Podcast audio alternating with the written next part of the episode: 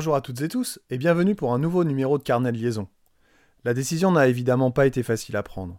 Quitter provisoirement ou définitivement l'éducation nationale, après y avoir passé 20 ans. Tant d'heures, tant de sueurs, tant d'années à travailler et à aider. Je peux pas renoncer à ça comme si c'était rien passé. Et si c'était un caprice? Et si c'était un coup de tête?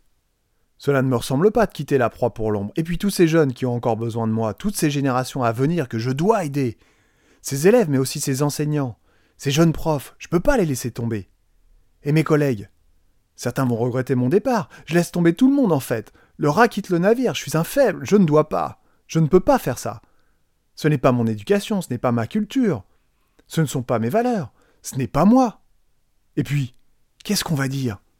Le regard des autres, comment je vais le vivre? Quelle culpabilité.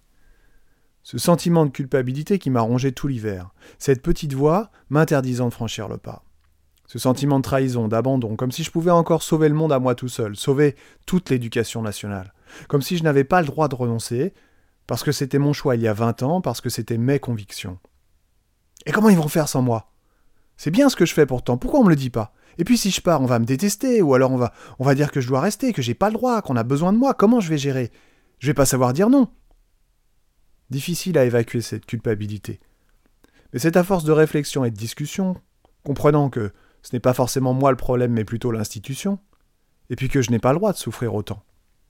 C'est à force de discussion avec mon entourage qui ne me voit plus sourire, qui me voit fatigué, vidé, aigri, désagréable le soir, impatient, irritable, que la décision est prise. Je peux alors regarder devant, construire mon projet, prendre les infos, aller chercher les infos plutôt, parce que là non plus c'est pas encore toujours simple et clair. Il faut que je sorte de cette machine infernale, au forceps, pour pas perdre un an, pour ne plus souffrir un an de plus. C'est le moment de se bouger, de réagir, de mettre les choses en œuvre. Allez, je dois aller vite, mais démarrer une activité d'accompagnement à domicile. N'est-ce pas contradictoire avec mes valeurs? Je ne vais pas pouvoir aider tout le monde. Oui, mais actuellement j'aide plus personne. Autant que je me ressente sur l'essentiel, le contact, l'échange, l'écoute pour des élèves qui n'ont pas assez de matière en classe, pour ceux qui sont différents, pour ceux qui ne peuvent pas s'adapter au système, pour ceux qui sont perdus, et puis tous ces sourires, ces sourires des familles, ces merci. Mais ça me fait du bien. Ça me fait un bien fou. Plus les jours passent, et plus j'accepte l'idée de ce renoncement à, pour me concentrer sur ce que je vais créer, imaginer, générer. Mais c'est pas facile de faire une croix sur ce que je pensais être le métier de ma vie et sur ce que je pensais être une valeur essentielle et fondatrice, l'école de la République. Si vous aimez cette émission, n'hésitez pas à commenter ou partager. Émission disponible sur toutes les plateformes audio digitales.